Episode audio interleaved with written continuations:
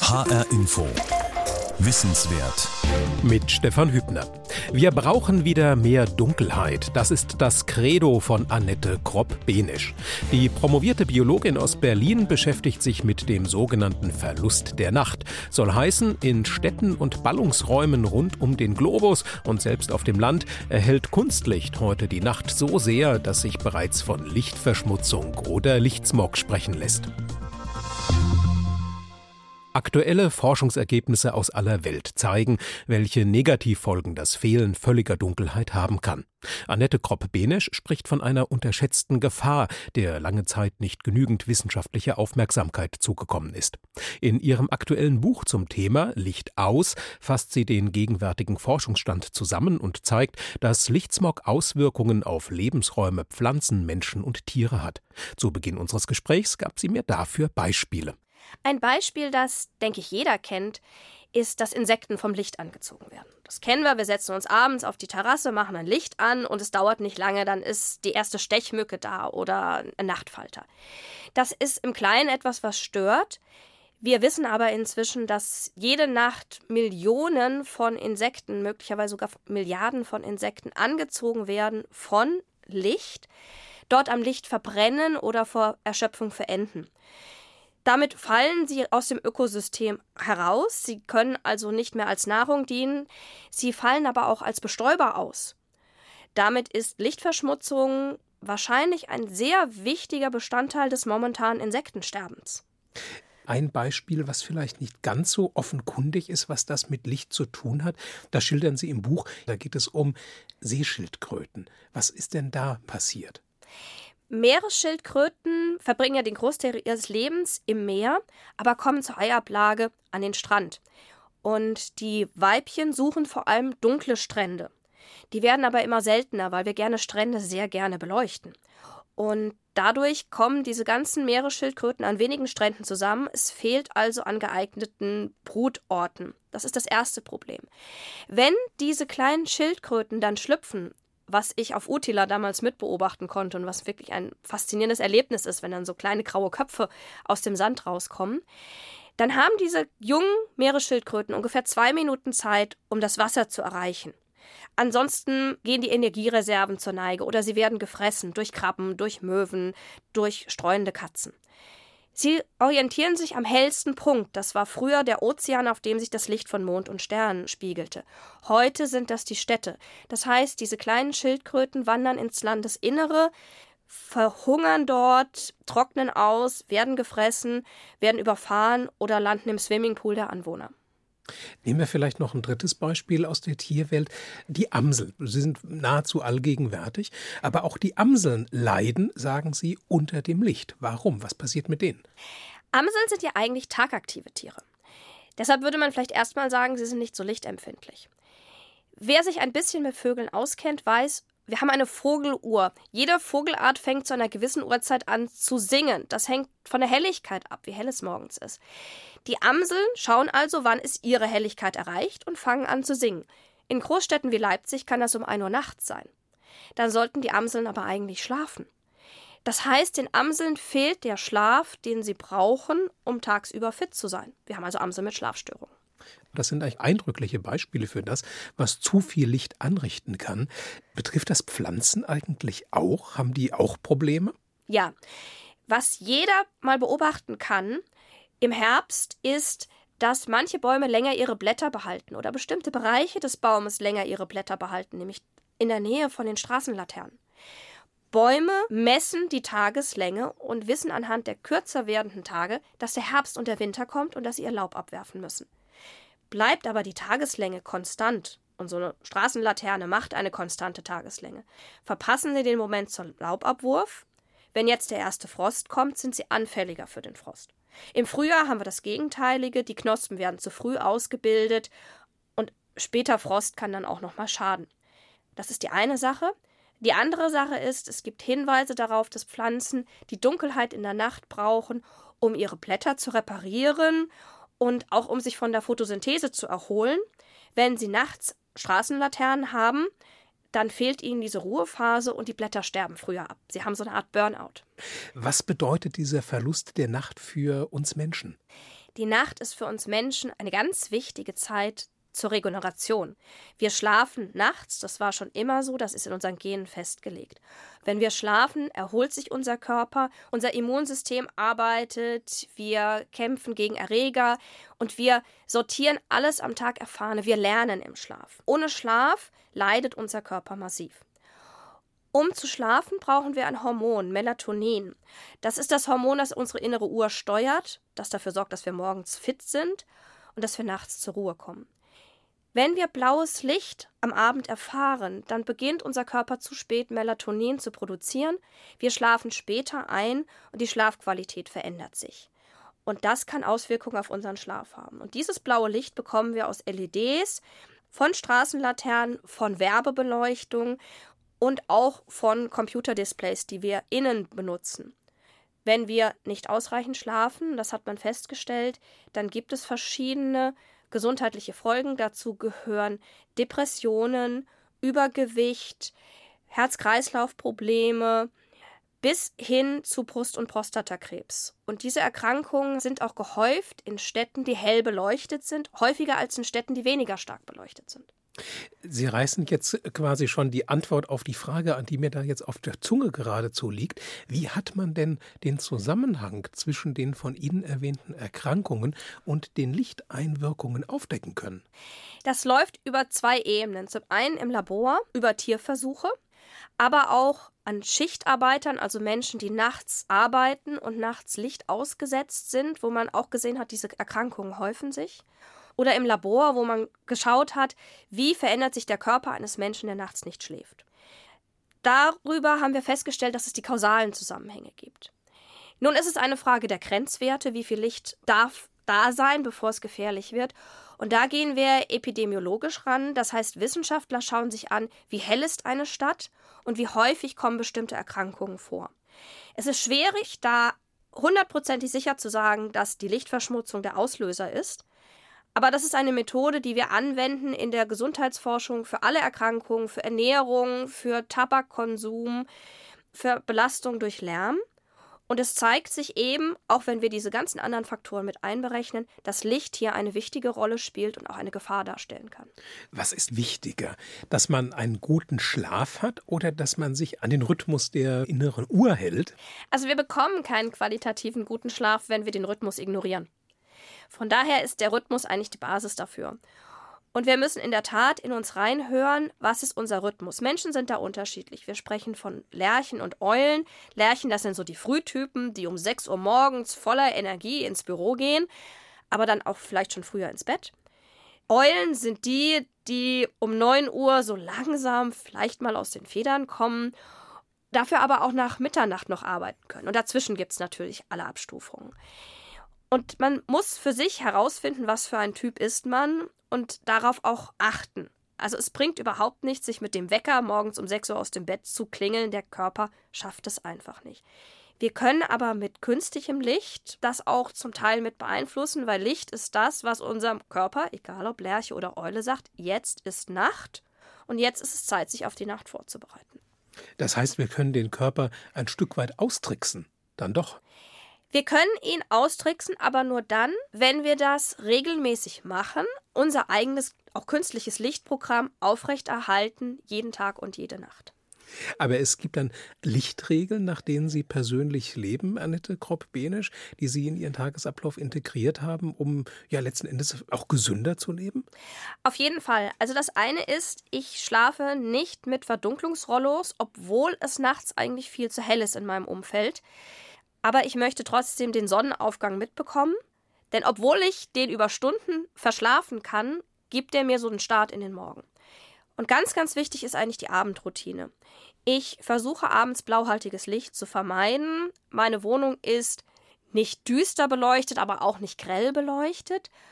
Und wenn ich am Computer sitze, benutze ich einen sogenannten Blaufilter, also ein Programm, was die Blauanteile des Lichtes rausnimmt und den Melatonin Haushalt dann entsprechend reguliert. Das heißt, mein Körper beginnt früher Melatonin zu produzieren. Sind das jetzt Tipps, die eher individuell sind? Das wirkt bei jedem Menschen. Je nachdem, ob man Früh- oder Spättyp ist, unterschiedlich stark. Aber das sind eigentlich Grundregeln, die inzwischen auch alle Chronobiologen und alle Schlafmediziner empfehlen und die sind über jahrelange Forschung auch gut fundiert. Gibt es aus diesem Spektrum der Grundregeln noch weitere, wo Sie sagen, ja, wenn man sich da zu Hause dran hält, da tut man sich und seiner Gesundheit wirklich was Gutes?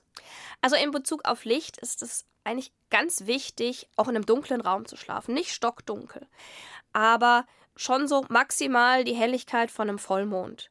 Und das sollte man versuchen hinzubekommen. Und genau das ist das Problem mit der Lichtverschmutzung. Für viele ist das nur möglich mit Rollos. Dann kann man das Schlafzimmer aber nicht mehr gut belüften. Deshalb ist eigentlich die Gesellschaft gefragt, diese dunklen Nächte wiederherzustellen auf eine angenehme Art und Weise.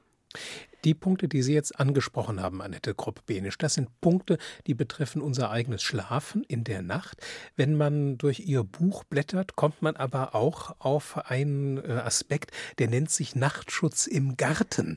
Das heißt also, wir können mit entsprechendem Engagement auch für die Tiere, Pflanzen und die anderen Lebewesen vor unserer Haustür etwas tun. Ja, also wir haben grundsätzlich das Problem, dass Umweltschutz und Artenschutz häufig nur den Tag berücksichtigt und wir die Nacht gerne vergessen. Aber es ist extrem wichtig für den Artenschutz oder den Naturschutz, dass es nachts dunkel ist, für viele, viele Lebewesen. Manche Menschen vergessen das. Wir haben inzwischen diese wunderschönen Solarlampen, die man sich in den Garten stellt. Die sind nicht sehr hell. Viele Leute glauben, die seien umweltfreundlich, weil es eben Solarlicht ist. Aber dieses Licht reicht schon aus, um viele nachtlebende Tiere zu stören. Die ziehen übrigens auch Nacktschnecken an, was wahrscheinlich die Gärtner nicht so freut, aber viele nicht wissen. Weil die den Kopfsalat dann abfressen. Ne? Wir wissen nicht genau warum. Also eine Theorie ist, dass eben da Insekten an diesem Licht verenden und die Nacktschnecken dann diese Insekten fressen. Und ja, dann wird natürlich auch der Kopfsalat gefressen. Wer einen umweltfreundlichen Garten haben will, der sollte nachts auf Gartenbeleuchtung verzichten oder eben nur dann beleuchten, wenn er oder sie auch wirklich das nutzt. Also wenn man dann abends auf der Terrasse sitzt, dann ist eine gewisse Beleuchtung in Ordnung. Aber irgendwann bitte abschalten. Keiner muss um drei Uhr nachts seinen Garten beleuchten. Schon gar nicht in diesen Ausmaßen, die inzwischen eigentlich normal geworden sind. Dasselbe gilt für Fassadenbeleuchtung. Nicht jedes Haus muss enorm in Szene gesetzt werden. Das stört auch den Schlaf der Bewohner. Und im Prinzip ist es, denke ich, so, wie auch bei vielen Maßnahmen, die man zum Schutz des Klimas vornehmen kann, dass jeder kleine Vorstoß in die Richtung, die Nächte etwas dunkler wieder werden zu lassen, dass der zählt. Auf jeden Fall. Also jedes kleine Licht, das ausgeschaltet wird, hilft ein Stück mit. Und was wir eben auch sehen, Mehr und mehr Menschen fühlen sich gestört durch das Licht, auch der Nachbarn. Das heißt, das Licht auszuschalten kann auch die nachbarschaftlichen Verhältnisse deutlich verbessern. In Ihrem Buch Licht aus, da schreiben Sie aber auch, ich zitiere, trotz allem ist Lichtverschmutzung heute kaum ein Thema. Schließlich verbinden wir mit Lichtsicherheit, da wird der Verlust des Sternenhimmels über unseren Städten doch wohl zu verschmerzen sein, oder? Begegnet Ihnen diese Haltung zur Dunkelheit in der Nacht häufiger, wenn Sie über Lichtverschmutzung informieren und darüber reden? Ganz, ganz oft. Also die meisten Menschen sehen Licht erstmal etwas Positives und etwas Unverzichtbares. Das Hauptargument und Totschlagargument, wenn ich oder auch andere Nachtschützer argumentieren, wir brauchen weniger Licht, ist, dann werden die Kriminalitätsraten steigen, dann werden die Frauen überfallen, dann wird alles ganz furchtbar. Das ist irgendwie in unseren Köpfen drin, dass wir Licht brauchen für Sicherheit. Und das kommt auch nicht ganz von ungefähr. Unsere Augen sind auf Tageslicht ausgerichtet. In einer mondlosen Nacht oder sogar in einer bewölkten Nacht ohne künstliche Beleuchtung sind wir aufgeschmissen. Aber wir brauchen deutlich weniger Licht, als wir benutzen. Also das, was so die unteren Niveaus einer Straßenbeleuchtung sind, reichen aus. Wir sind aber teilweise das 50-fache drüber. Das brauchen wir nicht. Die andere Sache ist, es gibt viele Untersuchungen zum Zusammenhang zwischen Licht und Sicherheit. Es gibt Zusammenhänge, aber zu sagen, mehr Licht bedeutet mehr Sicherheit, das lässt sich einfach nicht belegen. Im Gegenteil, wir befinden uns inzwischen in Bereichen, wo mehr Licht sogar die Sicherheit gefährdet, weil zum Beispiel Autofahrer geblendet werden, dann einen Fußgänger zu spät sehen, der aus einem dunklen Bereich rauskommt, oder weil Licht uns ablenkt, ganz kritisch im Moment diese LED-Werbeschilder, die extrem hell sind. Das tut in den Augen weh. Das brauchen wir einfach nicht und das ist eine unglaubliche Energieverschwendung, die da passiert. Aber es ist bei den Leuten im Kopf, wir brauchen das Licht, wir wollen das Licht. Lichtfestivals sind im Kommen. Das ist die eine Seite der Bewegung, die ich sehe. Ich sehe aber auch eine Gegenbewegung. Nämlich? Es gibt mehr und mehr Menschen, die sich gestört fühlen durch das Licht, die Gesundheitsschäden fürchten oder auch empfinden durch das Licht, die sagen, sie können durch neue Straßenbeleuchtung nicht mehr schlafen, sie haben Kopfschmerzen, sie haben Sehstörungen. Das ist ein Phänomen, das nicht nur in Deutschland so ist, sondern eigentlich in allen Industrieländern. Und wir haben das Phänomen, dass mehr und mehr Leute sagen, es nervt. Also wenn wir uns heute große Städte anschauen, jedes Hochhaus ist massiv beleuchtet. Es ist keine Struktur mehr drin. Lichtdesigner sprechen von einer Lichtsoße. Und ich arbeite auch viel mit Lichtdesignern zusammen, mit Lichtplanern zusammen. Und ich sehe auch dort die Bewegung, dass die sagen, wir müssen wieder runterkommen. Wir brauchen weniger Licht, aber qualitativ hochwertiges Licht. Und es gibt Top-Lichtdesigner, die mehr auf Licht und Schatten setzen. Was ist qualitativ hochwertiges Licht? Das hängt mit der Wellenlänge des Lichtes zusammen. Zum einen, also ich hatte ja vorher schon gesagt, dieses blaue Licht hat einen Einfluss auf unseren Melatoninhaushalt. Es wirkt auch anziehender auf Insekten. Für unser Auge ist dieses blaue Licht aber eigentlich gar nicht so effizient. Wir sehen viel besser im grün-gelben Bereich. Es ist also gar nicht so sinnvoll, so viel blaues Licht einzusetzen, sondern es wäre besser, wenn unser Lichtspektrum ausgeglichener wäre, auch mehr rote Bereiche dabei wären, dann könnten wir wahrscheinlich auch besser sehen. Also es kommt auf die Mischung der einzelnen Lichtfarben an und das könnte man bei der Entwicklung von neuen Leuchtmitteln von Anfang an berücksichtigen, um sinnvollere Leuchtmittel zu produzieren. Das wird auch berücksichtigt, gerade unter dem ökologischen Aspekt, gerade auch unter dem gesundheitlichen Aspekt. Es gibt inzwischen LEDs, das sind sogenannte Ember-LEDs oder bernsteinfarbene LEDs, die eher ein warmes orangenes Licht erzeugen, in Wohngebieten eingesetzt werden und dort von den Anwohnern oft sehr positiv aufgenommen werden, weil sie eben nicht blenden. Jetzt gehen Sie sehr häufig eben wirklich in den Kontakt mit den Bürgerinnen und Bürgern, informieren, halten Vorträge etc.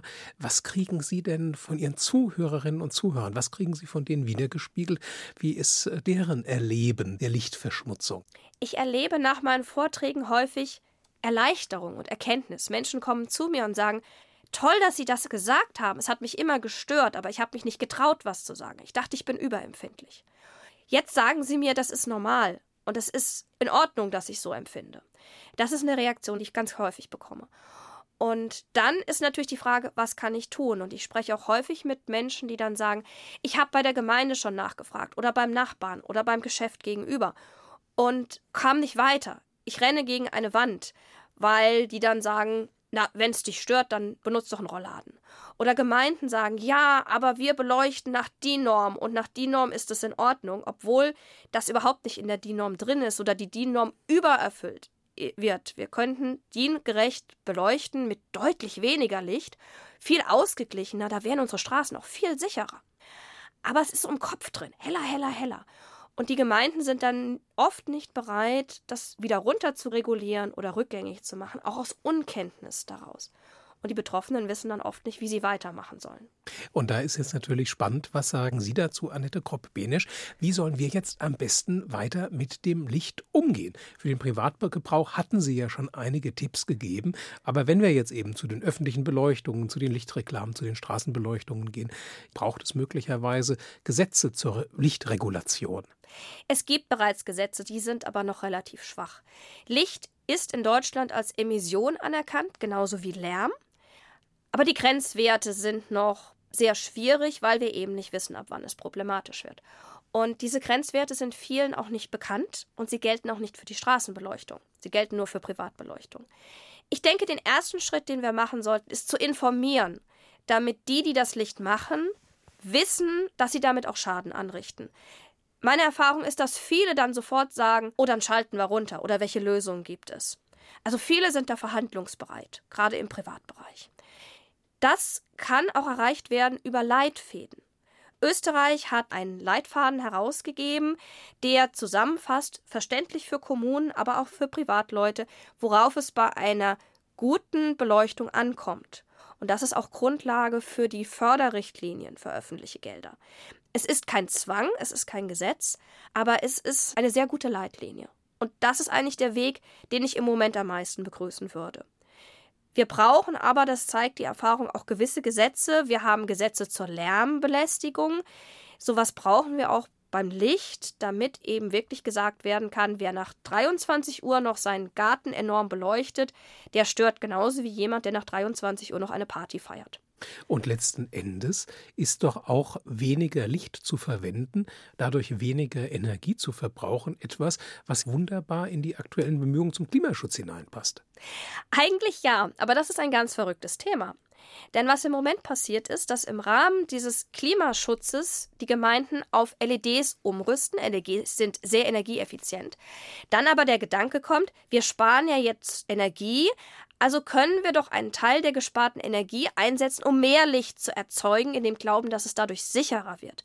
Wir haben hier einen Rebound-Effekt und wir sehen, dass im Moment die Welt jedes Jahr heller wird durch den Einsatz dieser klimaschonenden LEDs. Also die Idee, mit LEDs Klimaschutz zu betreiben, wird gerade ad absurdum geführt. Sie haben ganz klar formuliert, wo Licht ist, da sind auch Konflikte. Wo sind die Lösungsmöglichkeiten? Also die Konflikte sind eben genau da, wo eine Person beleuchten möchte, sei es der Hausbesitzer oder ein Geschäftsbesitzer, der Werbung machen will, oder eine Gemeinde, die sagt, wir wollen hier die Straße beleuchten. Und dann eben die Anwohner, die Dunkelheit haben wollen. Und dieser Konflikt muss vermittelt werden und es muss situationsbedingt geschaut werden, wie stark ist die Belastung und welche Möglichkeiten gibt es durch Abschirmung, durch Nachtabschaltung, durch eben eine andere Lichtzusammensetzung, die Belastung zu reduzieren. Und im Moment ist die Rechtslage sehr schwammig. Es hängt extrem von dem Richter ab, aus welcher Seite er Recht gibt. Es ist also Glückssache, deshalb scheuen viele den Rechtsweg, wenn sie über das Gespräch nicht weiterkommen.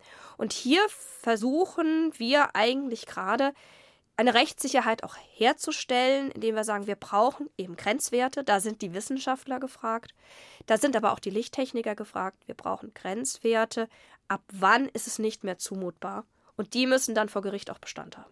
Und wir, das sind die verschiedenen Fachgesellschaften für Lichtkunde beispielsweise, in denen Sie selber aktiv sind.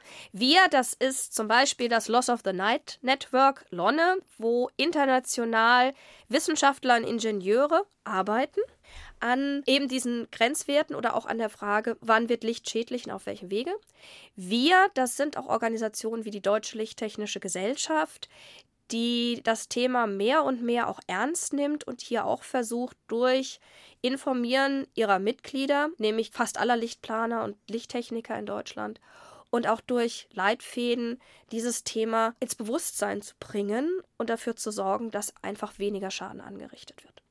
Wie sehe denn jetzt Ihre persönliche Idealvorstellung von einer lichtbewussten, dunkelheitsbewussten Zukunft aus, Annette Kropp-Behnisch? Wie, ja, wie können wir lernen, die Dunkelheit wieder mehr wertzuschätzen? Es gibt einen sehr schönen Ansatz, den eine Ökologin aus Australien, Kelly Pentolay, mal brachte. Die meinte, wenn du wissen willst, wie viel Licht du brauchst, beginne im Dunkeln und zünde ein Licht an. Ist es nicht hell genug, nimm ein zweites Licht dazu. Und mach das so oft, bis es hell genug ist. Was wir im Moment machen, ist, wir nehmen viel Licht und schalten vielleicht runter. Die wenigsten Menschen kennen heute noch Dunkelheit und deshalb haben wir Angst vor dem Dunkeln. Wir müssen uns wieder auf die Dunkelheit einlassen, auf ihre Schönheit, auf ihre Ruhe und dann wieder neu lernen, wie viel Licht ist wirklich nötig. Und dann werden wir sehen, das ist eine Erfahrung, die ich immer wieder mache, dass es gar nicht so viel Licht ist, was wir brauchen, um uns wohlzufühlen, und dass wir uns mit weniger Licht sogar deutlich wohler und auch sicherer fühlen, als wir heute tun. Nicht so viel Licht. Unter diesem Titel hörten Sie in HR Info Wissenswert ein Gespräch mit Annette Kropp-Benisch. Die Biologin hat sich auf den ökologisch sinnvollen Umgang mit künstlichem Licht spezialisiert. Das Gespräch finden Sie auch als Podcast auf der Homepage hrinforadio.de, ebenso wie viele weitere Wissenswertsendungen. Außerdem sind diese Sendungen in der ARD Audiothek App fürs Handy zusammengestellt. Mein Name ist Stefan Hübner.